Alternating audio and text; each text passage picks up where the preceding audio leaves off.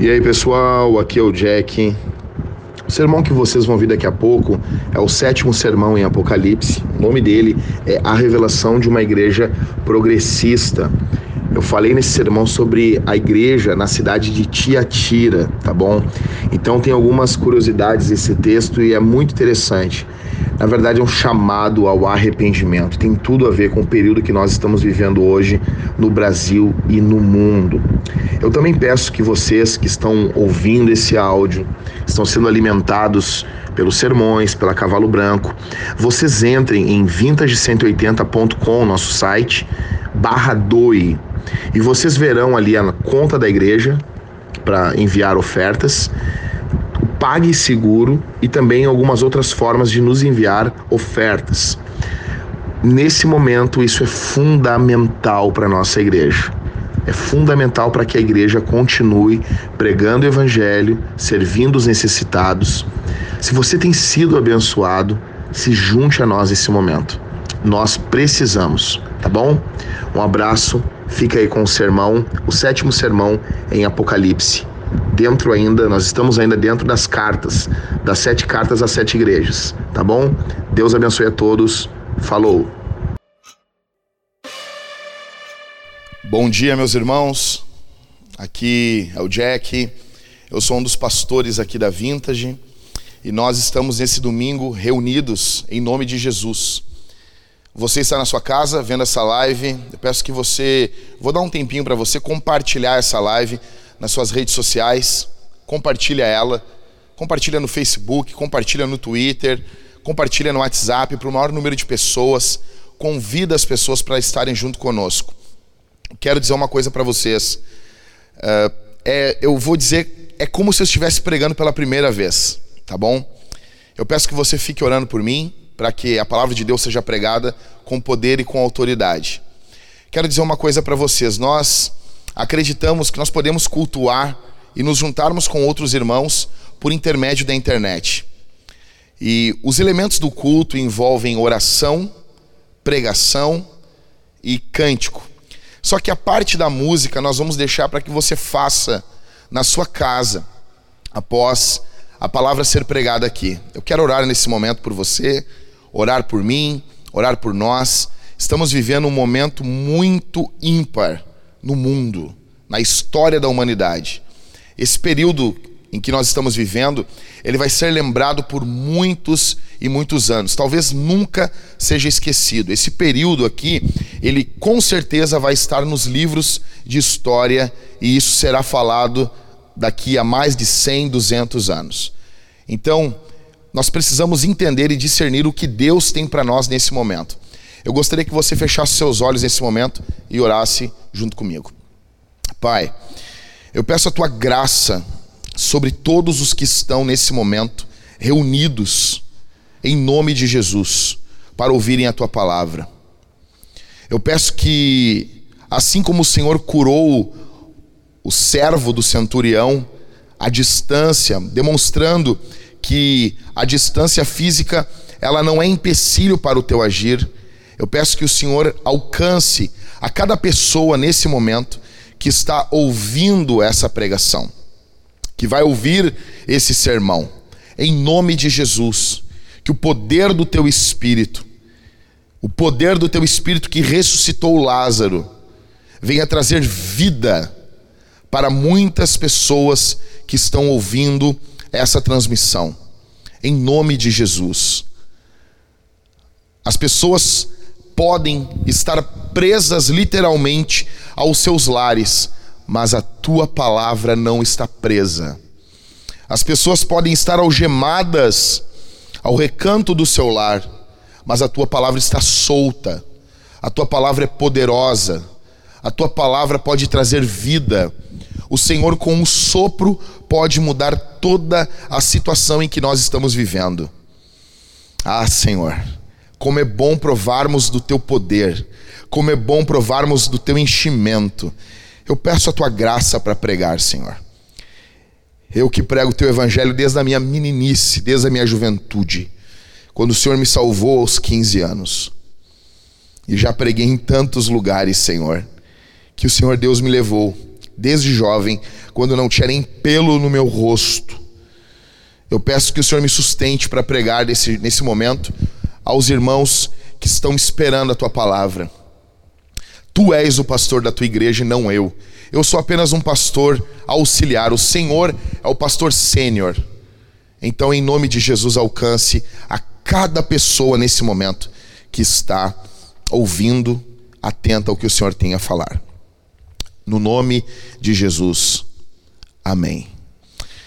Quero dizer, quero me dirigir também em especial aqui aos irmãos da Vintage aos irmãos que estão olhando aqui, junto comigo está o Marco cuidando dessa câmera. Então, toda vez que eu vou me dirigir a vocês, eu vou estar olhando para o Marco. E o Marco aqui representa vocês. Eu quero dizer que eu amo vocês, Vintage. Eu amo vocês. Eu pego emprestado as palavras do apóstolo Paulo quando ele disse que ele gerou as igrejas com dores de parto. E a Vintage nasceu no finalzinho de 2012, começo de 2013 e é uma alegria muito grande ser pastor de vocês. Eu amo vocês, todos vocês que estão aqui. Quero agradecer ao Levi, que está cuidando de quase tudo aqui, só não está pregando, né? Deus te abençoe, Levi. E quero agradecer ao Ricardo também, que está cuidando da parte do som. Eu amo vocês. Tá bom? Então eu peço que vocês abram as suas Bíblias. Nós já oramos. Vamos para o sermão. E depois a parte das, das canções, da ceia, vocês vão fazer nos seus lares. Abra as suas Bíblias em Apocalipse. Nós estamos em uma série de sermões em Apocalipse. E hoje nós estamos na igreja, nós estamos dentro agora das sete igrejas do Apocalipse. Sei que você sabe que existem quatro séries de sete dentro de Apocalipse. As sete igrejas, os sete selos, sete trombetas e as sete taças. Abra sua Bíblia em Apocalipse, capítulo de número 2 e verso de número 18. Hoje nós vamos falar sobre a igreja em Tiatira, tá bom? Então, é do verso 18 até o verso de número 29. É, é uma, a maior carta das sete cartas aqui na, em, no livro de Apocalipse. Então vai do verso 18 até o verso 29. E o interessante que é a cidade menos importante recebe a maior carta das sete cartas. Apocalipse capítulo 2, verso 18 ao verso 29, não feche sua Bíblia, tá bom? Ao anjo da igreja em Tiatira, escreva: Estas coisas diz o Filho de Deus, que tem os olhos como chama de fogo e os pés semelhantes ao bronze polido. Verso 19: Conheço as obras que você realiza, o seu amor, a sua fé e o seu serviço, a sua perseverança e as suas últimas obras, mais numerosas do que as primeiras. Verso 20: Tenho, porém, contra você o fato de você tolerar que essa mulher Jezabel, que se declara profetisa, não somente ensine, mas ainda seduza os meus servos a praticar a prostituição e a comer coisas sacrificadas aos ídolos. Verso 21. Dei-lhe tempo para que se arrependesse, porém ela não quer se arrepender da sua imoralidade.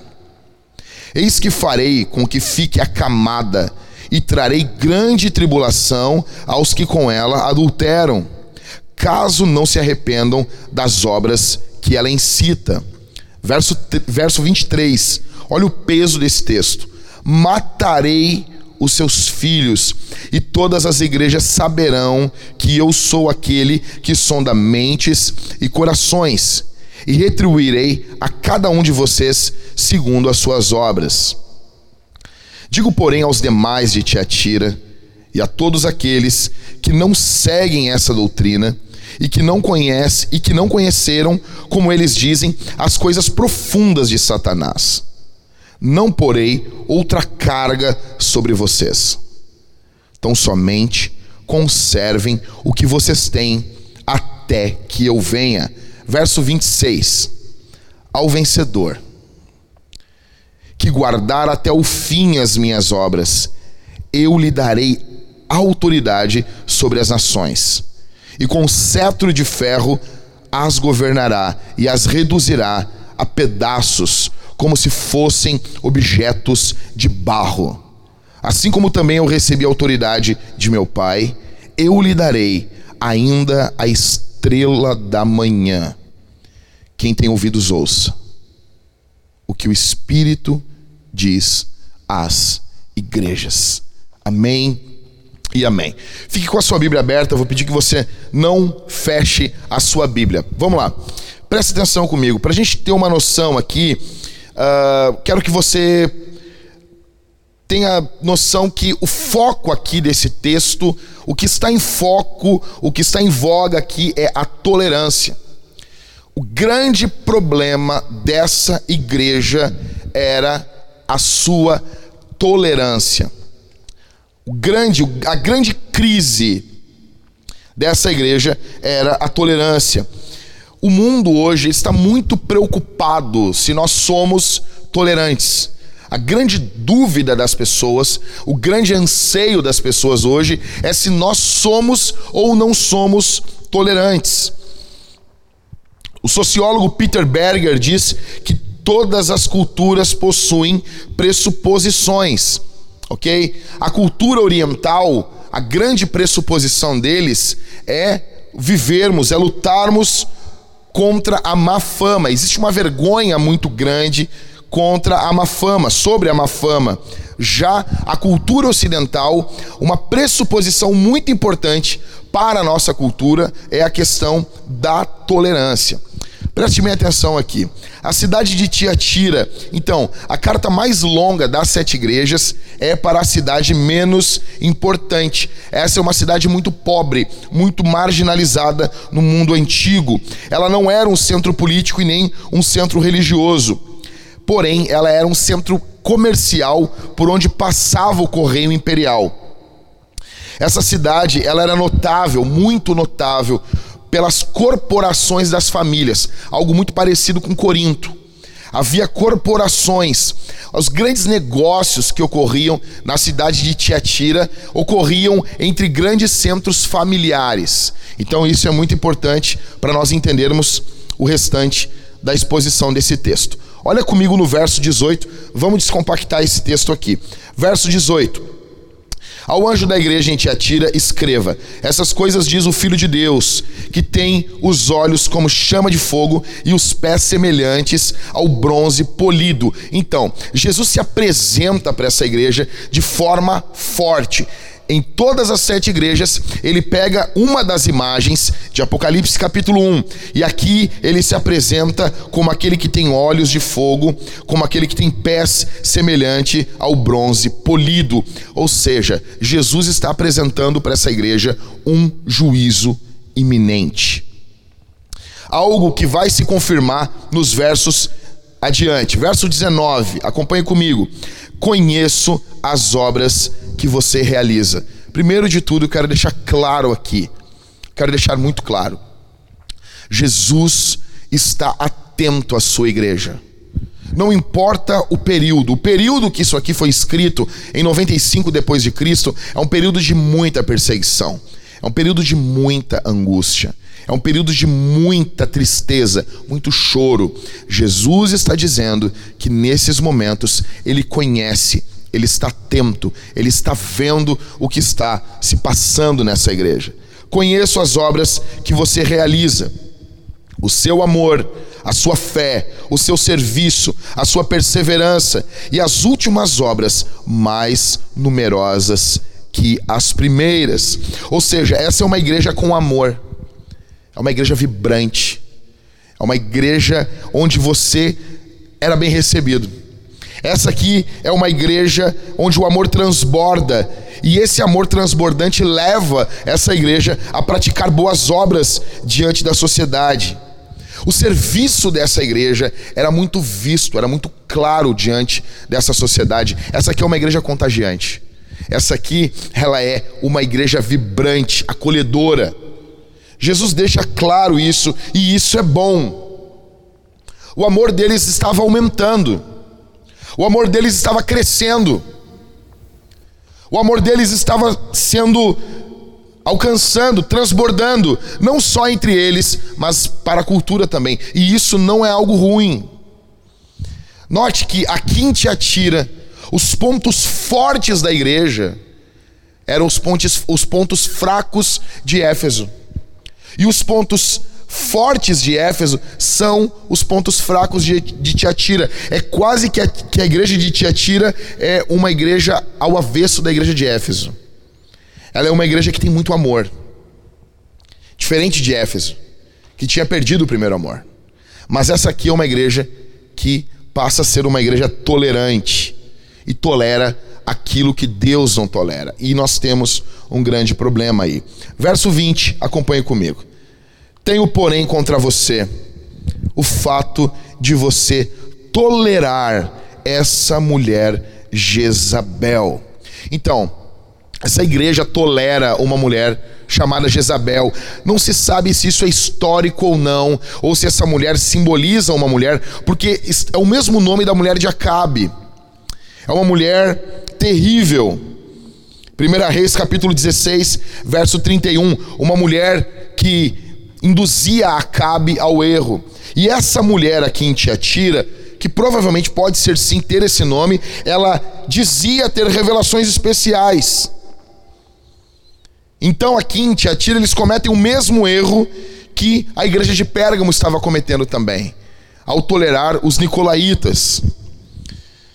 É um problema que vai se revelando dia após dia nessa igreja. Não é um problema único, não é um, um pecado único, não é fraqueza. O que está se apresentando aqui é malícia. Verso 20: que se declara profetiza não somente ensine, ou seja, essa mulher tinha autoridade na igreja. A gente sabe que ensino no Novo Testamento é autoridade, envolve autoridade. Essa mulher ensinava, essa mulher se declarava profetiza, ela, ela tinha essa pinta de profetisa, de, de uma mulher que tinha autoridade no meio da igreja. O texto diz que se declara profetiza, não somente ensine, mas ainda seduza os meus servos a praticar a prostituição e a comer coisas sacrificadas a ídolos. Isso aqui está muito ligado, muito envolvido com essas reuniões familiares na cidade de Tiatira. Verso 21.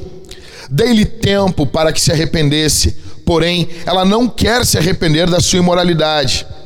Ocorreu algo num período passado, nós não sabemos o que foi, que ficou claro na vida dessa mulher que foi um juízo de Deus. E ela mesmo assim não se arrependeu. Ficou claro que Deus estava chamando essa mulher ao arrependimento.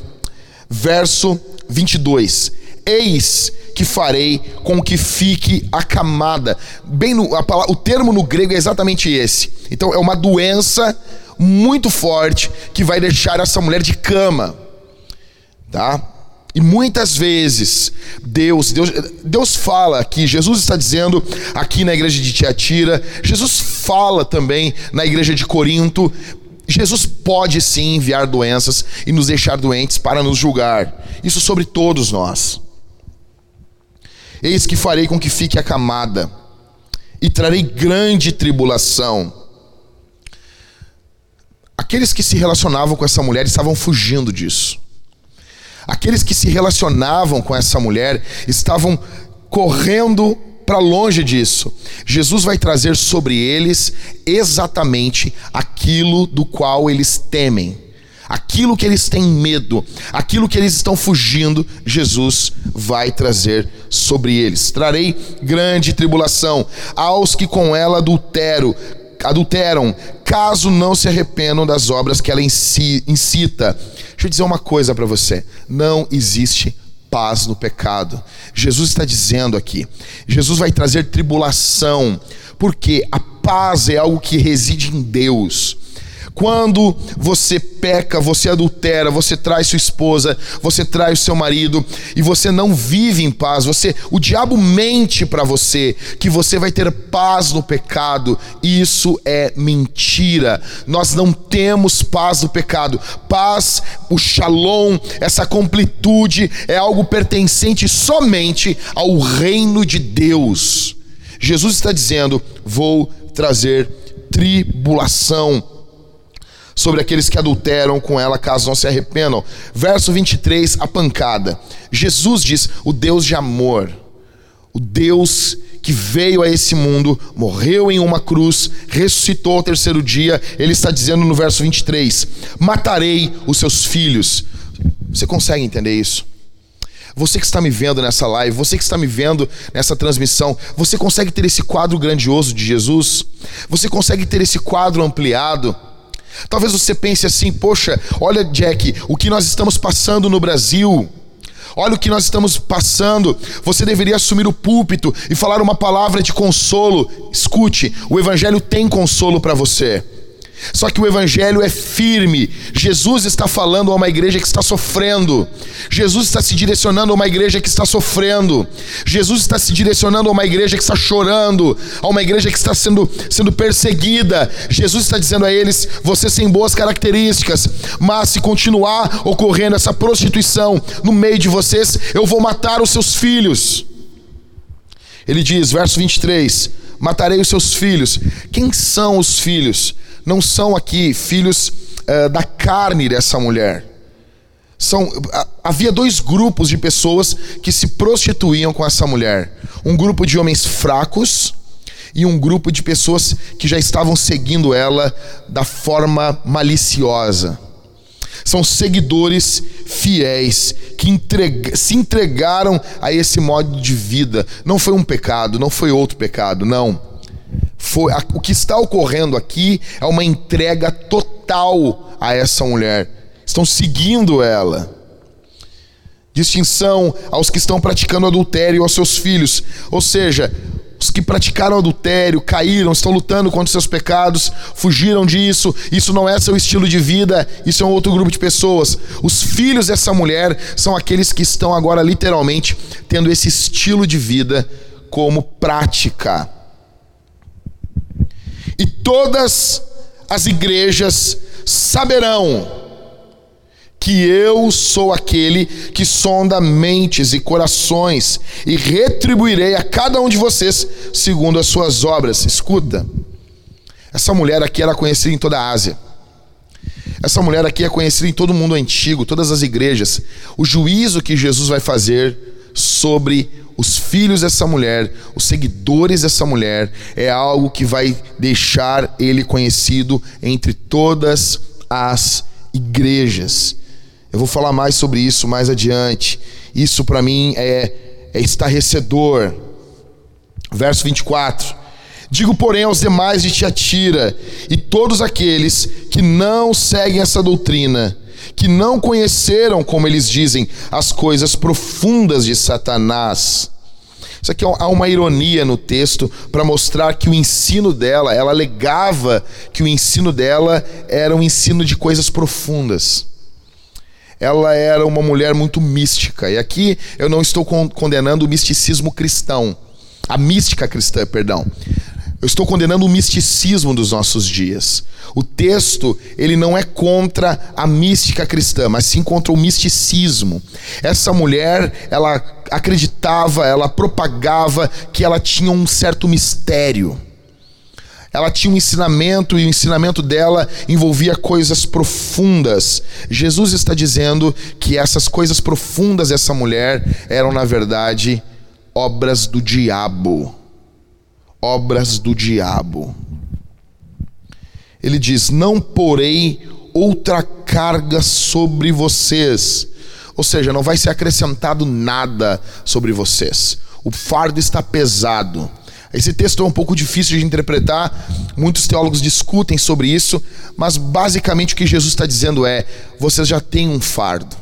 Eu não vou colocar mais fardos sobre você. Às vezes, muitas pessoas pensam que o evangelho liberal é um evangelho que libera coisas, muitas vezes não. Muitas vezes o evangelho o evangelho lotado de misticismo, lotado de práticas pagãs, ele é um evangelho que nos escraviza. Jesus está dizendo que ele não vai impor nada sobre eles. Verso 25. Tão somente conservem o que vocês têm. Jesus não entrega uma nova lista. Jesus pede que eles guardem o que eles têm. até que eu venha. Verso 26, acompanha comigo na Bíblia. Ao vencedor, que guardar até o fim as minhas obras. Jesus está falando de perseverança aqui. Os santos perseveram. Se Jesus salvou você, se Jesus redimiu você, se Jesus limpou você, você vai perseverar. Pode vir o pior momento que vir, você vai perseverar, porque existe uma centelha de Deus dentro de você. Tem a vida de Deus dentro de você, e Deus não pode pegar essa vida e jogar no inferno. Há uma nova natureza em nós. E essa nova natureza não vai ao inferno. Ele está dizendo ao vencedor que guardar até o fim as minhas obras, eu lhe darei autoridade sobre as nações. Cara, veja bem isso aqui. Essas pessoas estão sofrendo. Essas pessoas são marginalizadas. Essas pessoas que estão seguindo Jesus o fazem às custas de um desprezo social. Jesus chega para eles agora e diz: Vocês vão julgar o mundo. Vocês vão julgar o mundo vão ter autoridade para sobre as ações. O apóstolo Paulo disse que nós vamos julgar os anjos. O estado da igreja hoje no mundo nem se compara ao que será.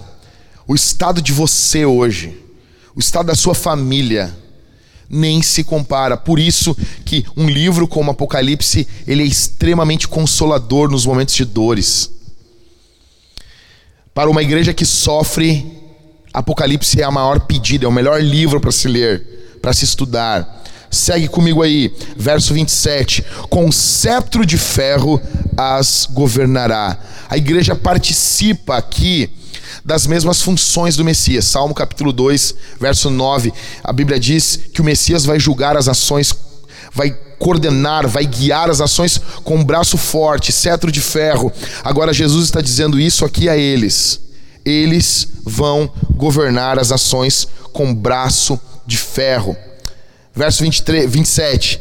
E as reduzirá a pedaços como se fossem objetos de barro Nesse período aqui, quando o rei se irava, ele colocava o nome dos seus inimigos em objetos de barro e quebrava esse vaso.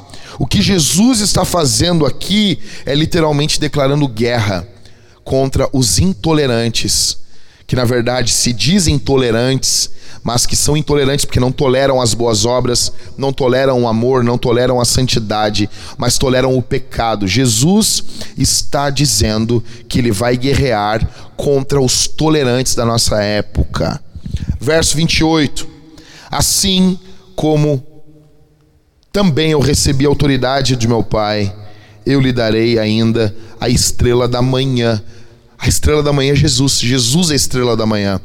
Jesus está dizendo que Deus vai ser dado para o seu povo. Quando Deus diz, Eu sou o teu Deus, Ele está dizendo, Eu sou teu, eu sou tua posse.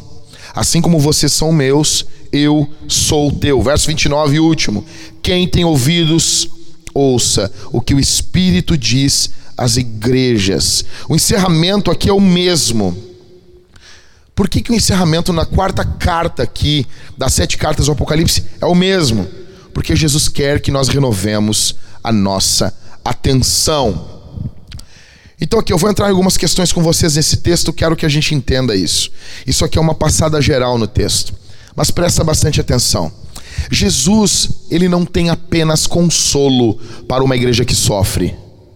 Você está sofrendo, as coisas não estão bem para você, Jesus tem consolo para você. Jesus quer consolar você, mas Jesus não quer apenas consolar. Jesus também quer confrontar o teu pecado.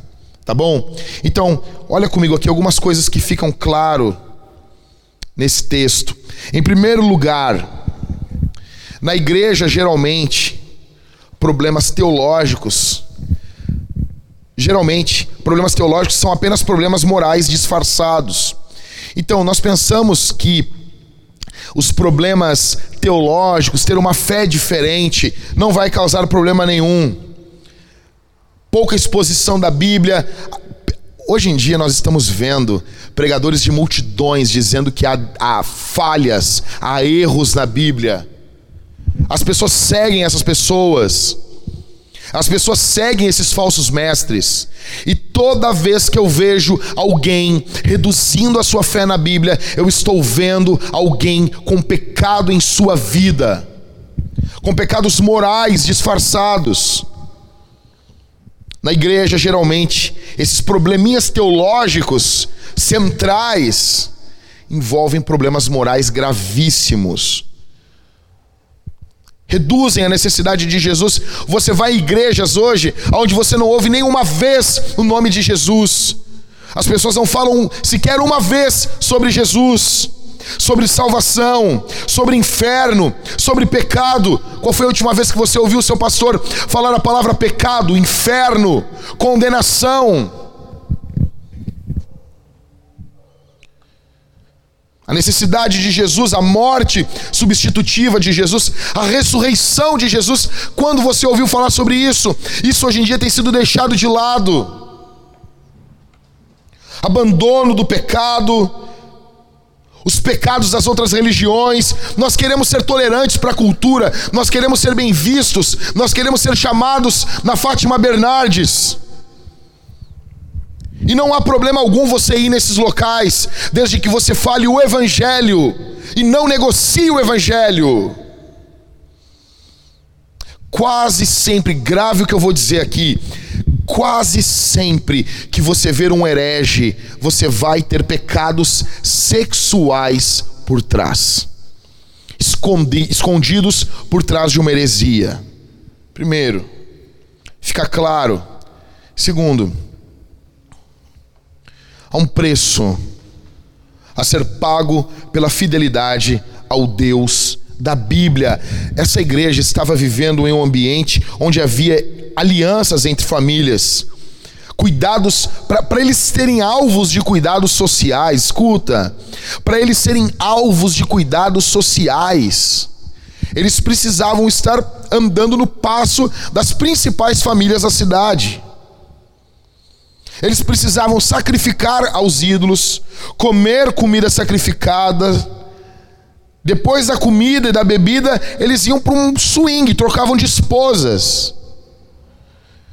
Quem dizia não a essa sujeira, quem, quem dizia não a isso, perdia amizade, perdia emprego, perdia dinheiro, perdia contato social, perdia tudo. Jezabel chegava para eles no momento onde eles estavam sendo. O que, que está ocorrendo aqui? Eles estão negando tudo isso. Eles estão negando o contato com a comida sacrificada aos ídolos, o pecado sexual. Aí Jezabel chega e diz: Não tem problema, não faz mal, nada a ver. Ela chega e diz: Não, não, não, nada a ver. Nós somos a geração do nada a ver. Nós somos a geração. Você e eu estamos mergulhados na geração do nada a ver. Ela diz: Não, não, você pode sim, Deus é amor. Deus não, Deus não vai julgar. Deus, Deus, não, não, não. Jesus é amor. Jesus quer só abraçar você. Nota, isso aqui está sendo escrito para uma igreja que está sofrendo. Acorde, Brasil. Acorde. Escute isso. Ela está dizendo para eles: vocês podem ser fiéis a Jesus e cultuar os demônios. Ei, escute, isso é mentira. Se você seguir Jesus, você vai perder coisas.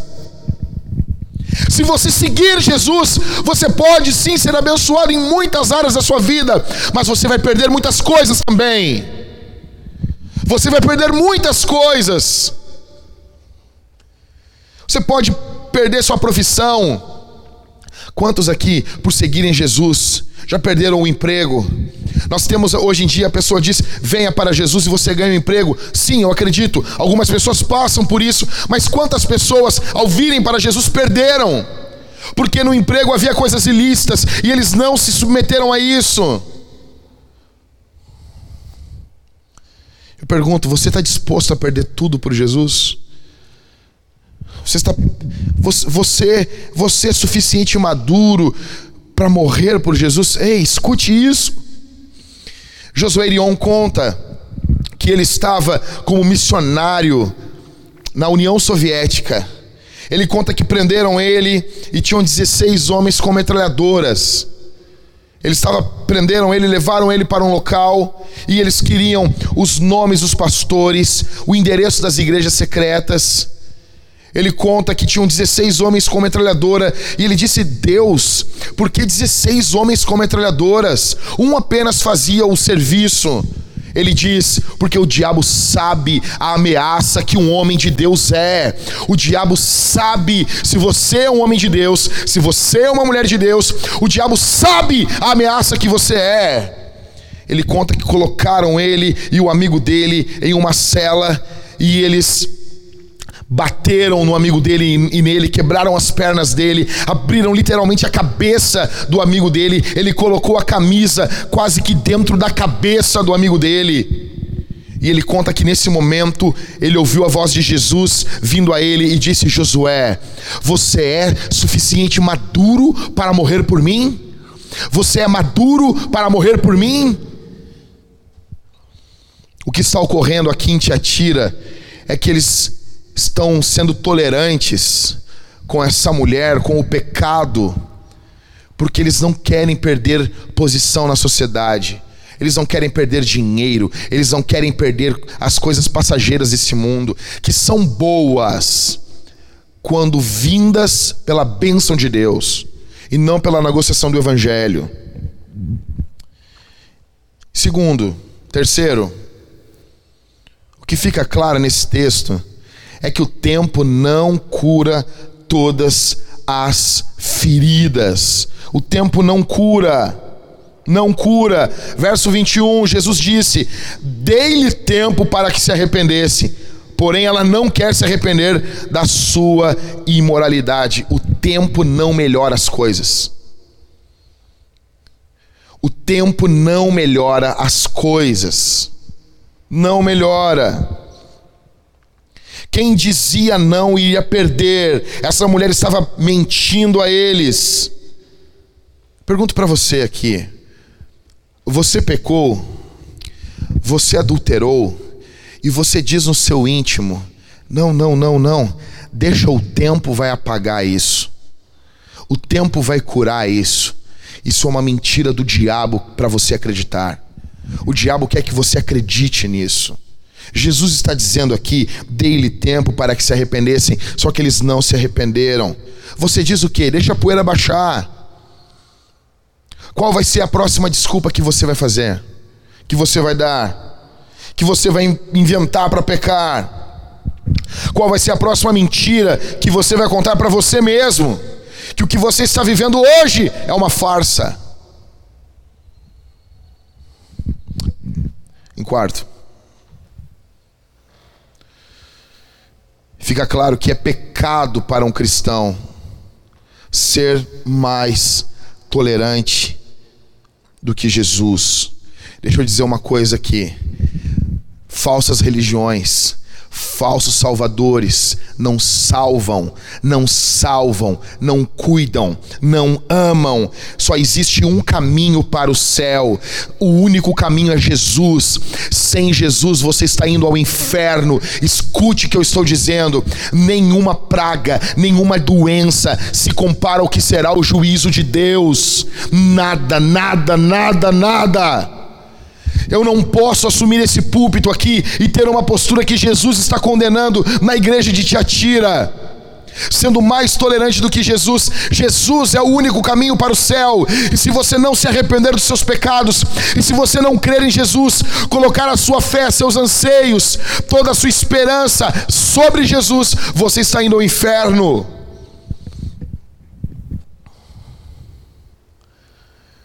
Nós não podemos nos calar, não podemos. E o que eu estou propondo aqui não é que você venha impor a sua fé. Não, não, não, não, não. É que você não venha deixar de propor ela. É isso. pergunto, cara, cara, você, você quer ser qual a, a, a, o desespero seu em querer ser um cristão legalzinho? Por que, que você quer ser tanto um cristãozinho legalzinho do momento? Você tem medo de ser rejeitado? Por que, que hoje em dia os nossos movimentos de jovens falam pouco sobre o juízo de Deus? Os nossos movimentos de jovens há, muita, há muito foco no sentir a presença de Deus e isso não é errado. Se você ler o diário de David Briner, você vai ver que ele tinha muito foco na questão experimental da vida cristã. Ele tinha experiências com Deus em oração. Os místicos cristãos tinham experiências com Deus. Não é isso que eu estou falando. Mas por que que nossa geração hoje é focada apenas nisso e não é focada num todo na palavra quando Jesus chama ao arrependimento? Você vive correndo atrás de elogio dos não cristãos. Você acha que o foco do evangelho é mostrar ao mundo que Jesus não é careta? Que desgraça da igreja que tem como foco mostrar para o mundo que Jesus não é careta. Deixa eu dizer uma coisa: desista disso. Cristãos são careta. É careta você ser contra o casamento gay. É careta você ser contra o sexo antes do casamento. É careta você ser contra um rapaz ser um mau filho. Isso é careta. Desista, nós somos quadrados. Desista. Em quinto, fica claro aqui é que a tolerância ao pecado atrai o juízo de Deus. A simples leitura desse texto deixa claro, gente, Jesus está ameaçando de matar algumas pessoas dessa igreja. Você tem noção disso? Essa é uma igreja tolerante e ser tolerante ao pecado atrai o juízo de Deus. Você tem noção disso? Jesus está vindo para julgar eles.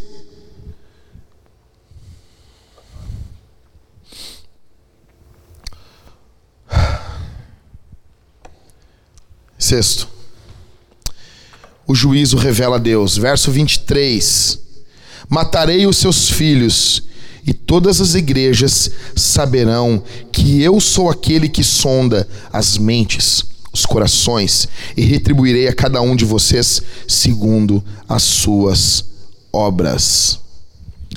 Jesus está dizendo que ao matar os filhos dessa igreja, ele vai revelar quem ele é. Quando Jesus julga, Jesus está revelando a sua natureza.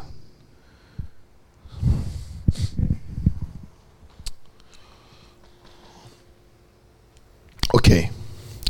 Prosseguindo. Vamos falar um pouquinho aqui. Eu quero que você entenda sobre tolerância cristã. Então, a primeira pergunta que fica para as pessoas é: bom, Jack, nós devemos então lutar para tornar as outras religiões ilegais? Devemos lutar para que não tenha despacho na rua, para que. Não, não, não, não é nada disso. Não é nada disso. Devemos lutar para ser a religião oficial do país? Não, não, não, não. Não é isso que eu estou propondo aqui. Nós devemos tolerar e entender que todos os cidadãos do país, eles precisam de liberdade para expressar o seu culto. Nós não queremos o poder do Estado se metendo nas religiões. Não é isso que estamos propondo. O cristianismo ele não é um conjunto de regras apenas, ele possui regras. Mas ele não se resume a isso. Nós não fazemos convertidos com leis. Nós nós precisamos nós precisamos ter certeza que o confronto não deve nos causar medo. A verdade vence. Então, sim, nós vamos tolerar no Estado, no país, todas as religiões. Não é pelo, pela força do Estado que eu estou propondo algo aqui. Em segundo, e quanto à tolerância social em comunidade, eu devo tolerar ser amigo do meu vizinho, dos meus parentes de outras religiões, dos ateus, eu devo tolerar esse pessoal? Sim. Sim. Você tem que ser amigo dessa gente. E é um grande problema, porque nós toleramos pecados gravíssimos, muitas vezes daqueles que se dizem cristãos, e Paulo condena isso em 1 Coríntios 5, e não toleramos os nossos vizinhos, e não temos amizade, não alcançamos a nossa cidade. 3. E a tolerância teológica na igreja? Então, podemos ter uma tolerância de teologia dentro da igreja? Sim. Nós não precisamos brigar por cada detalhe da teologia, da ortodoxia. Nós vamos ter pessoas que têm posições diferentes sobre a volta de Jesus. Nós temos os amilenistas, os pós-milenistas, e nós temos os irmãos que estão certos, que são os pré-milenistas. Isso foi uma piada, tá bom? Para você rir um pouco. Tá. Então, não é isso que eu estou falando. Não estou. Eu sei que muitas pessoas vão discutir sobre homeschooling, sobre a questão, vão, vai ter muitas discussões sobre escola particular.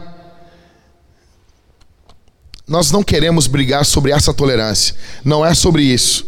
Há lugar dentro da igreja para pessoas que pensam diferente. Quarto, e quanto à tolerância herética na igreja? Esse é o primeiro problema aqui. Esse é o grande problema. Questões essenciais. A Bíblia ser a palavra de Deus. A Escritura ser a palavra de Deus. A morte de Jesus, a volta de Jesus. Inferno, céu. Isso são questões essenciais.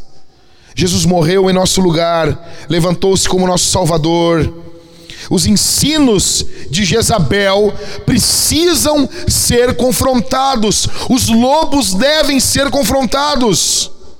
E deixe dizer aqui, quem são lobos? Você pode perguntar, Jack, quem são os lobos?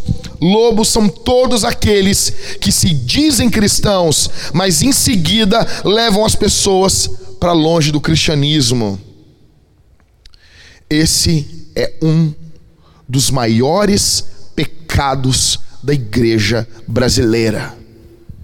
A igreja brasileira, e eu falo isso com amor, porque eu amo a igreja, eu sou um homem da igreja, eu fui dado por Jesus à igreja, eu sou um pastor. Efésios capítulo 4 diz que ele deu para a igreja, os pastores. Eu sou, eu fui dado para a igreja, eu sou da igreja. Então eu falo com dor no meu coração. A igreja brasileira que eu tanto amo, que eu tanto luto por ela, ela é uma igreja que infelizmente ela tolera os lobos. Ela tolera. Igreja, igreja, você que está me ouvindo, você precisa de discernimento. Você precisa discernir a voz de Jesus. Jesus disse: As minhas ovelhas ouvem a minha voz. Você precisa ouvir a voz de Jesus. Infelizmente, para muitos cristãos do Brasil, a Bíblia virou um amuleto. A Bíblia virou um amuleto que você abre ela no Salmo 91 e você está protegido contra o mal. Escute isso.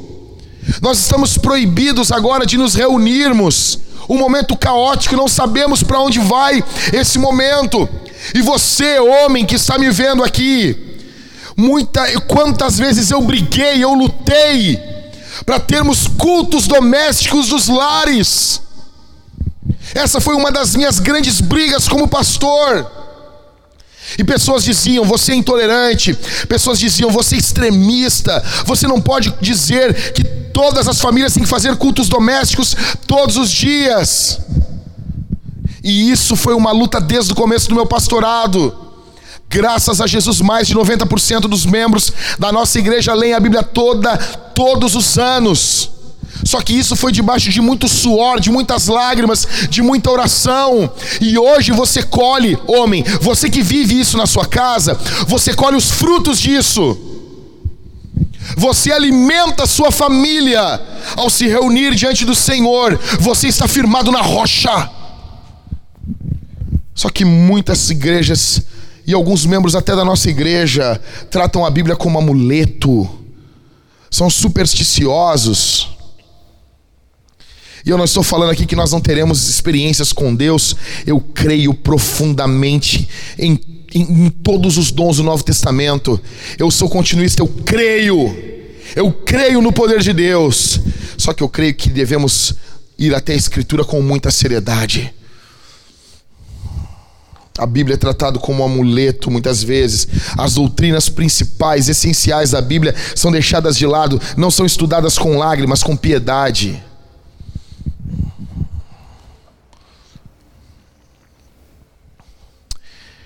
Quinto, e a tolerância imoral na igreja? Então, o primeiro problema da igreja é um problema teológico. O segundo problema da igreja brasileira, e eu digo isso com dor no meu coração, o primeiro problema é um problema teológico, o segundo problema é um problema moral. E os dois estão unidos. Às vezes começa no moral e passa para a questão teológica, ou às vezes começa na questão teológica e passa para a questão moral. Então, deixa eu dizer, eu não estou falando aqui dos não cristãos. Eu estou falando dos crentes. O problema aqui é tolerar o que Jesus não tolera. O problema aqui em Tiatira é tolerar o que Cristo não tolera. E deixa eu dizer uma coisa: Ele não tolera Jezabel. Ele não tolera a prostituição. Não haverá paz para você. Me ouça. Hoje é um dia de arrependimento. Me ouça. Não haverá paz para você que está me vendo nesse momento, você que vive em prostituição, você que vive em adultério, fornicação, você que vive fazendo coisas escondidas dos seus pais, não há paz nisso. Jesus não tolera Jezabel, está claro aqui. O Evangelho chama, tolera e transforma. 2 Coríntios 5,17: Se alguém está em Cristo, nova criatura é. As coisas velhas se passaram e eis que tudo se fez novo. Um chamado, uma tolerância ao que se passou, ao que ficou para trás e uma transformação. Não é uma eterna tolerância. A imoralidade sexual é a causa da maioria das doutrinas demoníacas que ouvimos nos púlpitos dessa nação. Escute, o Brasil está infectado disso, as igrejas brasileiras estão transbordando disso. Muitos grandes nomes do meio cristão, do meio evangélico, do meio gospel estão afundados em adultério, estão afundados em pecado e Jesus vem com juízo. Você precisa se arrepender do seu pecado. É período, é momento de arrependimento. Nós precisamos de arrependimento. A igreja brasileira está infectada, tomada disso. Ok, para encerrar aqui, o que, que vamos fazer? O que, que a gente faz na prática? Então, todos nós temos um certo grau de tolerância e intolerância, todos nós. Todos nós. Existem muitas coisas que a gente não tolera. Até o, o problema é que hoje em dia nós temos a, a, a intolerância dos tolerantes. Mas a verdade Todos nós temos uma certa intolerância a qualquer coisa. Por exemplo, não se tolera cigarro em hospital, não se tolera pedófilo ensinar criança, não se tolera homens serem ajudados pela Organização Mundial das Mulheres, a gente não tolera cego dirigir carro, nós não, não toleramos analfabetos darem aulas em faculdades, isso já está começando a acontecer. Nós não toleramos, são discriminações. É nós discriminamos o tempo todo, isso, e existem boas discriminações. Tá? Aí alguém vai perguntar, beleza, Jack, e, e, e quanto aos gays? O casamento gay.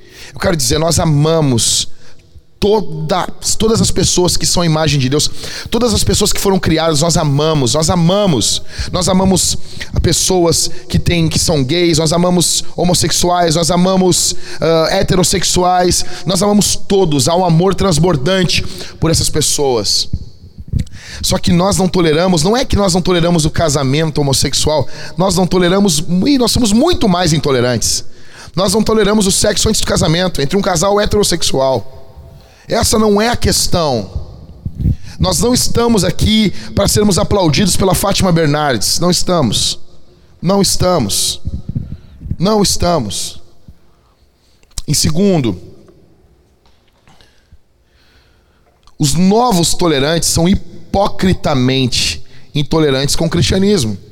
Você, você, tem que entender isso. Eles vão pedir tolerância de você, eles vão pedir que você seja tolerante, mas eles são muito intolerantes. Você vai viver em um mundo de intolerantes, sendo você chamado de intolerante. Prepare-se para isso. Terceiro, se formos uma igreja bíblica, seremos difamados.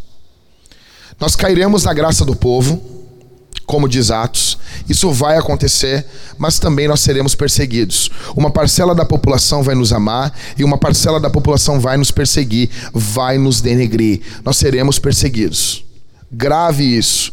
Se formos, se você quiser ser um cristão bíblico, o mundo vai odiar você. Mas você tem que amar o mundo, pregar o mundo, tentar ganhar as pessoas. Você precisa amar eles. Quarto, nós queremos amar e servir bem. O fato de nós não tolerarmos o pecado não nos faz ausentes da cultura. O fato de você não tolerar o pecado não faz com que você dê as costas para o seu vizinho. Agora é o momento de você pastorear os seus vizinhos. Eu cheguei para um dos meus vizinhos, que eu vi ele, eu disse para ele assim: Marco, eu quero dizer para ti nesse momento, falei com ele ontem, antes de ontem, ele está bem abalado. Eu disse: Marco, eu quero dizer que eu amo vocês e não tem hora, não tem momento. Vocês precisarem de mim, eu estou aqui. Está tudo que é meu está à tua disposição. Tudo, tudo. Agora é o momento de nós literalmente pastorearmos a cidade. Essa semana eu estava de carro, eu, eu estava vindo, estava indo encontrar uns irmãos e estava indo levar um álcool gel para um dos irmãos. E quando eu parei de carro numa sinaleira, eu vi um, um homem muito atribulado. Eu olhei para o lado no carro e eu disse: E aí, tia, como é que tu tá? E ele disse: Ah, está difícil. Eu falei de Jesus de forma muito rápida para ele. O sinal já abriu e ele foi embora. Mas eu falei de Jesus, eu dei uma puxada para ele em direção ao reino de Deus. Agora é o momento de amarmos, de servirmos. Isso não é ser intolerante. E muito menos tolerante. Você não está tolerando o pecado por amar e por servir. Jesus nos chama para amarmos e servirmos. Jesus chama você. Jesus chama a mim. Eu fui ontem comprar comida para o meu cachorro e cheguei e um, um rapaz que sempre me atende e nós mantendo distância de mais de dois metros e ele olhou para mim e eu disse como tu tá, cara? E ele disse: Eu tô mal, cara. Eu tenho um problema no coração, eu tô muito preocupado. Eu olhei para ele e disse assim: Posso fazer uma oração por ti? Eu vou fazer uma oração baixa. Eu já explico, eu não vou gritar orando por você.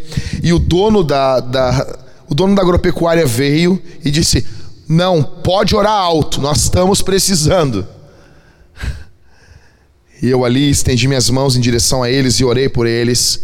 As pessoas estão carentes, precisando, estão abertas.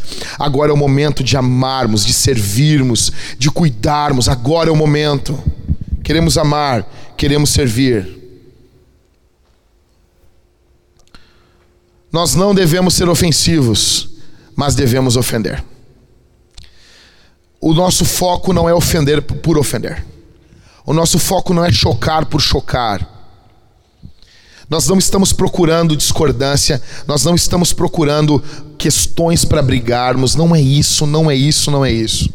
Mas quando essas questões entram em voga, quando essas questões entram em cena, nós precisamos, nós precisamos estar prontos para lutar pela ofensa do Evangelho.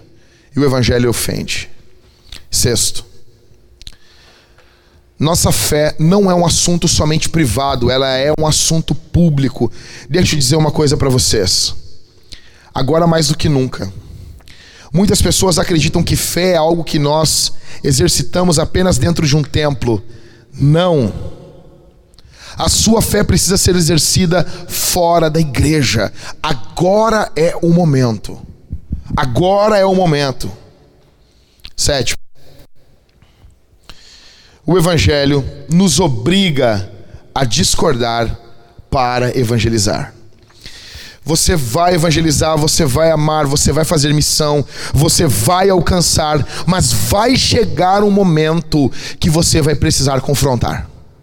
E talvez você que está me ouvindo, você que está me vendo, você está empurrando isso ao máximo, para mais longe, para mais distante. Quero dizer para você, isso é impossível. Se você conseguir evangelizar sem contrariar, você está dizendo que Jesus não conseguiu fazer uma coisa que você consegue. É impossível. É impossível. Deixa eu dizer uma coisa, encerrando o texto bíblico, o texto nos chama ao arrependimento. Ao arrependimento, ao ouvir o que o Espírito diz à igreja. Essa série em Apocalipse, ela é uma série sobre arrependimento. O Brasil está sendo chamado por Deus a se arrepender. Deus está nos chamando, Deus está chamando você, você que está me vendo agora nesse momento. Deus chama você e a mim para irmos até Ele em arrependimento, para nos arrependermos, para nos arrependermos, para dobrarmos os nossos joelhos. Deixa eu dizer uma coisa: nós começaremos aqui na Vintage, a partir de segunda, um relógio de oração. Nós temos um grupo de, de irmãos e nós teremos irmãos orando toda meia hora de joelhos dobrados nas suas casas. Os morávios tinham um relógio de oração que durou 100 anos. É o momento de orarmos, é o momento de nos arrependermos, é momento de irmos até o Senhor. As próximas semanas que estão por vir serão semanas tensas e precisarão de nós joelhos fortes, firmados aos pés da cruz. Jesus chama você, a mim, homem que está me vendo, se arrependa do seu pecado. Se arrependa do seu pecado de estar sempre certo. Pastor, Jesus chama você e a mim ao arrependimento. É momento de nos arrependermos. É momento de irmos a Jesus. É momento de buscarmos o Senhor. É momento de irmos aos pés do Senhor. Mas eu quero encerrar aqui esse sermão e nós vamos orar, mas eu quero dizer uma coisa antes. Que ainda que tenhamos de nos arrepender, ainda que tenhamos que buscar o Senhor, Jesus chamou essa igreja de forma dura ao arrependimento. Presta atenção no que eu estou dizendo. Jesus chamou essa igreja de forma dura ao arrependimento. Jesus disse que mataria os filhos dessa mulher. É duro isso, mas o fim da carta não é assim. No fim da carta há uma promessa: ao vencedor. Ao vencedor. Deixa eu dizer uma coisa para você que está me vendo aqui. O futuro da igreja é glorioso.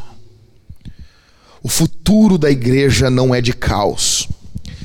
Nós podemos passar pelo caos, mas o futuro da igreja é glorioso. Ontem, antes de dormir, a minha esposa me chamou com a nossa filha no colo, a Isabel.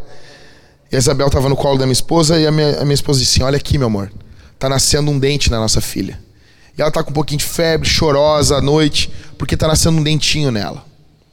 Já faz algumas semanas que ela dorme um pouco mal. E quando eu vi aquele dente ali, um dentão na verdade, nascendo, eu disse para minha esposa assim: no meio do caos, no meio da crise, no meio de uma pandemia, Deus continua concedendo vida. Deus continua concedendo amor. Deus continua concedendo graça. Eu disse, meu amor, as coisas não estão bem. Nós estamos provavelmente vivendo o momento mais tenso das nossas vidas.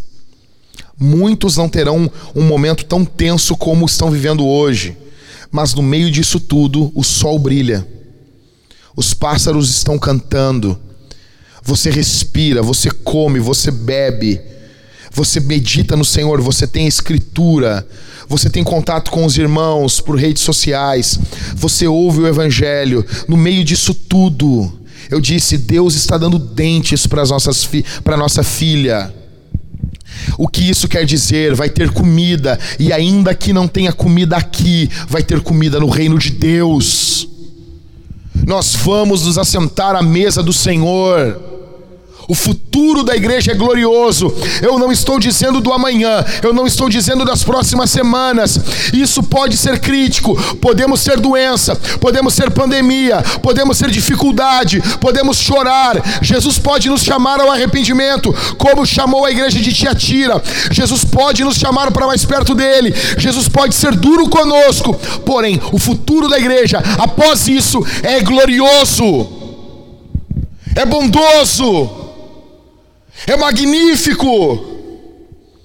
A igreja passará por todas as eras, a igreja passará por todos os problemas, nós passaremos por isso. Algumas pessoas encontrarão com o Senhor, eles chegarão antes de nós, nós estaremos dizendo para eles: Ei, meu irmão, ei, minha irmã, me espere, porque eu estou chegando. A mesa do Senhor, preparada com Abraão, Isaac e Jacó, está nos aguardando. O futuro da igreja é glorioso ao que vencer ao vencedor. Se arrependa hoje e você será esse vencedor.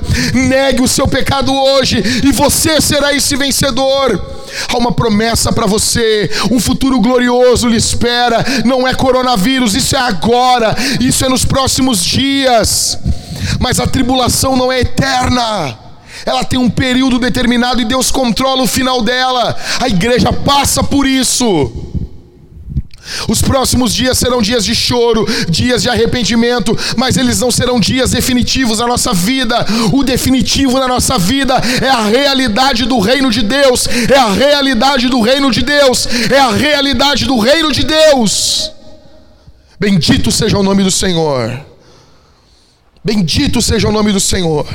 Quando eu vi aquele dente na minha filha, eu disse: no meio de todo o caos, Deus continua mantendo sua vida, Deus continua mantendo a existência, Deus continua concedendo graça, Deus continua concedendo crescimento aos homens, aos seus filhos. Deus é bom no meio do caos, Deus é bom no meio do juízo, no meio do seu juízo, a bondade, a graça, a misericórdia. Por isso eu convido você a esse Deus que é 100% juízo mas que também é 100% amor, se jogue nos braços dele. Se jogue nos braços dele. Recorra a Jesus. Recorra a Jesus. Eu quero orar por você e depois eu tenho uma palavra para encerrar. Onde você está nesse momento, feche os seus olhos. Feche os seus olhos. Marido, você que está aí com a sua família, abrace sua mulher, abrace seus filhos se arrependa, peça que fale, ensine a família, ensine sua família a se arrepender dos seus pecados. Nós precisamos que haja pedido de perdão dentro das igrejas, de um para os outros. Precisamos. Quero orar por você. Eu quero orar por você e essa palavra precisa estar gravada no teu coração. Para uma igreja que estava pecando de forma terrível com prostituição, ainda assim havia promessa para eles, havia graça. O juízo de Deus é violento, é fulminante. Mas se nos arrependermos, existe graça. Deus resiste ao soberbo, mas dá graça aos humildes. Feche os seus olhos. Pai, eu oro nesse momento por cada pessoa que está me ouvindo e que vai me ouvir. Essas pessoas que estão ouvindo ao vivo agora, ou aquelas que, que estão ouvindo agora esse sermão gravado, que o teu espírito traga arrependimento, que o Brasil se curve diante do Senhor. No nome de Jesus, que os pastores sejam humildes diante dos governadores e da ciência Está sendo dito, nós não devemos ser orgulhosos. Essa pandemia tem revelado muita vaidade no coração de muito pastor. Muita vaidade. Ó Deus, em nome de Jesus, o Senhor tem a última palavra. Se o Senhor fizer, se o Senhor estralar os seus dedos, essas coisas desaparecem mas se o Senhor não fizer isso, nós devemos ouvir, ser prudentes. Que os pastores do nosso país, Senhor, possam ser levados pelo Senhor ao arrependimento do seu orgulho, da sua vaidade. Pastores muitas vezes não ouvem ninguém, dirigem seus carros como loucos, porque têm contato com o Senhor, acham que nunca morrerão, acham que são imortais, vivem como loucos. Dá-nos arrependimento a nós, a começar em mim, Senhor. Perdoa os meus pecados. No nome de Jesus. Tem misericórdia de nós, das nossas famílias. Nós nos arrependemos, porque muitas vezes nós, como homens, não ouvimos nossas esposas, extrapolamos toda sorte de liderança no lar, somos estúpidos, ignorantes. Tem misericórdia de nós. Perdoa a nossa casa, Senhor. Quando pecamos contra o Senhor, quando nossos filhos se rebelam, Ó oh Deus, se eles cometeram algum pecado que nós não sabemos, assim como Jó, nós intercedemos por eles, porque somos cabeça, líderes federais, representantes da nossa casa. Perdoa nossas esposas, nossos filhos, no nome de Jesus. Olha para o nosso país, olha para a nossa igreja. Senhor, eu sou pastor dessa igreja da Vintage, mas eu não sei eu não conheço todas as coisas e muitas vezes até eu posso contribuir para o pecado, Senhor. Tem misericórdia de mim, tem misericórdia da vintage. Tem misericórdia de nós, pastores da vintage. Tem misericórdia de nós, obreiros, diáconos. Olha para o Brasil, Senhor, olha para nós. Nós nos arrependemos dos nossos pecados e pedimos misericórdia no meio dessa crise. Tenha misericórdia de nós. Em nome de Jesus. Em nome de Jesus. Eu te peço, nos guarda para a glória do teu nome, Senhor. Amém e amém. Presta atenção aqui. Já estamos encerrando essa transmissão na sua casa. Nós vamos responder esse sermão de três formas. A primeira forma que nós vamos responder esse sermão é cantando. Quando encerrar a transmissão aqui, eu com os rapazes, nós iremos cantar aqui. Nós iremos cantar. Eu quero que você na sua casa cante a Jesus. Para ser um culto precisa ter louvor. Se não houver louvor, não houve culto. Você na sua casa que tem os elementos pão e vinho, pão e suco de uva, você é chamado nesse momento a cear conosco. Nós vamos participar da ceia do Senhor. Nós vamos responder cantando em primeiro lugar, em segundo lugar ceando, em terceiro lugar nós vamos participar ofertando.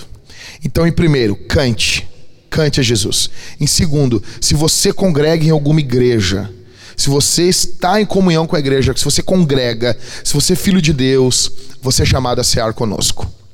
Em terceiro lugar, nós vamos responder esse sermão ofertando. Nós vamos deixar as nossas contas. Eu vou, vou ler para você aqui a nossa conta. E eu quero que você seja generoso. Nossas ofertas, dízimos, baixaram muito, muito, muito, muito. E eu preciso que você seja generoso nesse momento. Anote aí, com papel, com caneta ou com celular mesmo, a conta da Vintage 180 o nome é Banco Banrisul. O número desse banco é 041. Agência 0026. Então, Banco Banrisul, o número desse banco é 041 para você encontrar se você quiser fazer uma transferência para nós. Agência 0026. Conta corrente 06 ponto 050 82 1.0, dígito 1. Vou ler de novo. Conta corrente 06 05 08 210, dígito 1. Favorecido a Vintage 180, tá? Igreja Vintage 180. Você vai precisar do nosso CNPJ para fazer essa transferência, dependendo do banco que você transfere. Nosso CNPJ é 30 879 824 1000 ao contrário 44. Vou ler de novo. CNPJ 30 879 824 1000 ao contrário 44. Essa é a nossa conta e nós contamos que você seja generoso, que você oferte, você que é membro da Vintage, que você siga fiel no dízimo, você siga dizimando, você seja crente, você confie que a manutenção, que a provisão vem do Senhor. Se você foi abençoado ouvindo o Evangelho, o apóstolo Paulo disse: Se eu semeei em vocês coisas materiais, coisas espirituais, não será muito colher coisas materiais. Seja generoso. Responda esse sermão cantando, ceando e ofertando. Tá bom? Deus abençoe a tua vida. Deus abençoe você. Essa transmissão vai se repetir às 18 horas hoje. Chame o maior número de pessoas. Deus está conosco. O Senhor Jesus está conosco no meio da tribulação, no meio, no meio da angústia, no meio de tudo isso. Ainda que tudo isso venha de sua mão, se a tribulação, se, as, se todo o caos é um juízo de Deus, também vem misericórdia da sua mão no meio de tudo isso. Tá bom? Deus abençoe a todos. Um abraço. Fiquem com Jesus.